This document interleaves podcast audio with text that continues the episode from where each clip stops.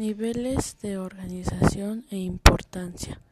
El cuerpo tiene niveles de organización que se constituyen unos sobre otros. Estamos formados por células eucariotas ya que somos pluricelulares. En el caso de los unicelulares, están conformados por células procariotas. Estas células van a constituir de cuatro tejidos fundamentales: tejido colectivo, tejido muscular, tejido nervioso y tejido epitelial. Las células óseas que conforman nuestros huesos, las células nerviosas que se encuentran en todo nuestro organismo, que este es el que controla todas las funciones de nuestro cuerpo que necesita y que desecha, y las células adiposas que están debajo de nuestra piel. Las células de cartílago están conformando a nuestras articulaciones.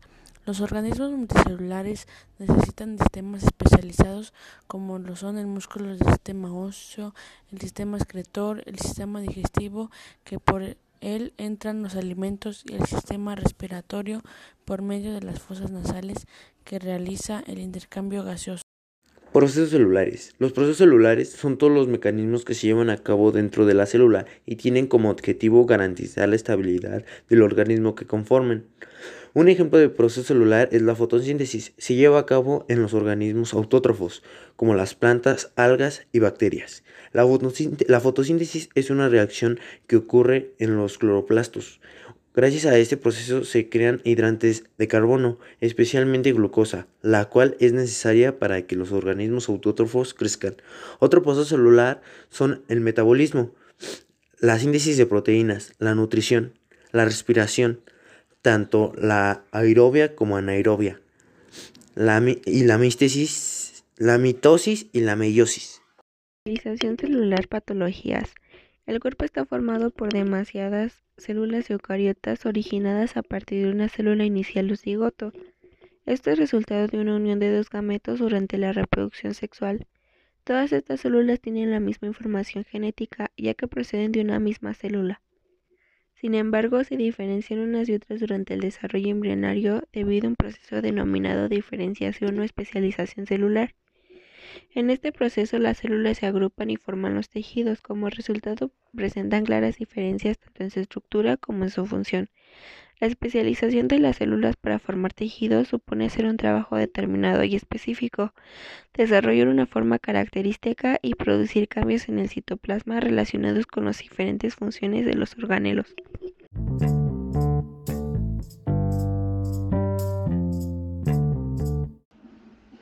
Componentes del sistema endocrino. El sistema endocrino está formado por glándulas que fabrican hormonas. Las hormonas son los mensajeros químicos del organismo. Transportan información e instrucciones de un conjunto de células a otro.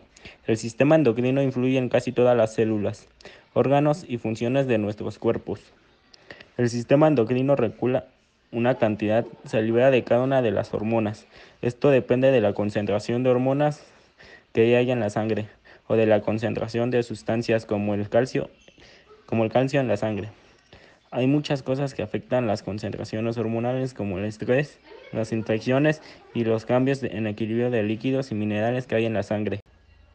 Importancia del sistema endocrino.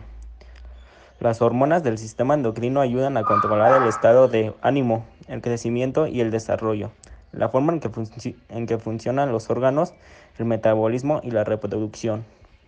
El sistema endocrino regula qué cantidad se libera de cada una de las hormonas.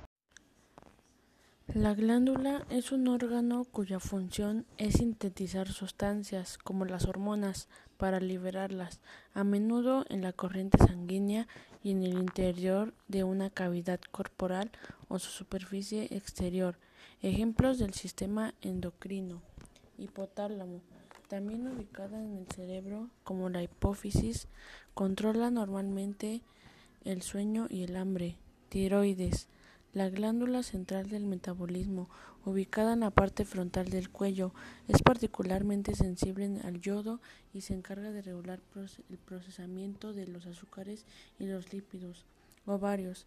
Las glándulas sexuales femeninas cumplen un rol virtual en la maduración sexual de la mujer testículos, las glándulas sexuales masculinas encargadas de la producción de la testosterona y de las hormonas.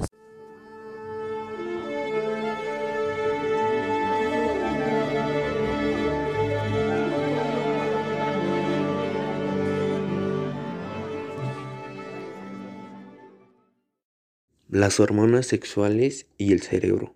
Algunos científicos que trabajan sobre cómo se desarrolla el cerebro dicen que el de los hombres es diferente al de las mujeres, como el tamaño de algunas regiones celulares, como el hipotálamo y amígdala. Y por ello tenemos un distinto comportamiento ante una situación de una base biológica. Hormonas sexuales y el cerebro. Las hormonas sexuales actúan en muchos procesos relacionados con el cerebro, que influyen en su funcionamiento y la protección de las neuronas. Las hormonas sexuales influyen en el humor y las emociones, en la función cognitiva, la coordinación motora, el dolor, etc.